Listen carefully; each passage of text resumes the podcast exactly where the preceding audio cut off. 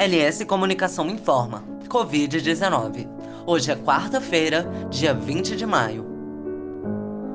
As mulheres no centro da luta contra a Covid-19. A ONU Mulheres, órgão que trabalha em prol da igualdade de gênero, divulgou o estudo mostrando como as mulheres estão sendo afetadas pela pandemia. São as mulheres que ficam mais expostas ao risco de infecção pelo novo coronavírus, diz o órgão da ONU. Isso porque cerca de 70% dos trabalhadores de saúde em todo o mundo são mulheres. No Brasil, as mulheres compõem quase 85% no setor da enfermagem. A maioria dos trabalhadores domésticos, cuidadores de idosos e acompanhantes terapêuticos também é mulher. E, para completar, existe o trabalho invisível. Sempre atribuídas às mulheres, essas tarefas aumentaram. Com as escolas fechadas, o acompanhamento da educação escolar acaba caindo também no colo delas. E com os idosos como grupo vulnerável, a assistência a esses familiares ficou também sendo prestada por mulheres. Mas talvez a pior parte seja o aumento da violência doméstica e do feminicídio durante o período de quarentena. Muitas mulheres estão confinadas com seus agressores e, por estarem distanciadas dos amigos e da família, correm riscos altos. No Brasil, os casos de violência contra a mulher subiram 35% em abril deste ano, em comparação com o mesmo mês no ano passado. Esses dados são do Ministério da Mulher, da Família e dos Direitos Humanos.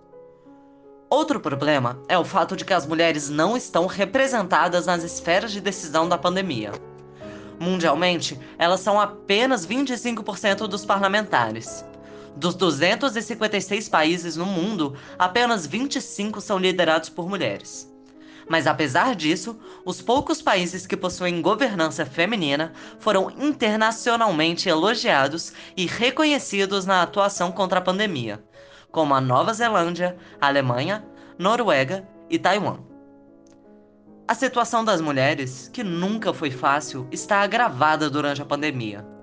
Normalmente, surtos de doenças ampliam as desigualdades de gênero. Durante o ebola na África Ocidental, mais meninas abandonaram os estudos durante a quarentena. Também teve um aumento nas taxas de gravidez na adolescência. E mais mulheres morreram no parto porque os recursos foram desviados para outros setores. Para a ONU, os pequenos avanços vistos nos últimos anos para a igualdade de gênero podem sim retroceder com a pandemia. Por exemplo, todos tiveram suas rendas impactadas durante o ebola, mas os homens se recuperaram economicamente mais rápido do que elas. É hora de dar maior atenção para as mulheres e não esquecer de políticas públicas que possam dar boas condições de trabalho para médicas e enfermeiras que, todos os dias correm o risco de não voltarem para casa.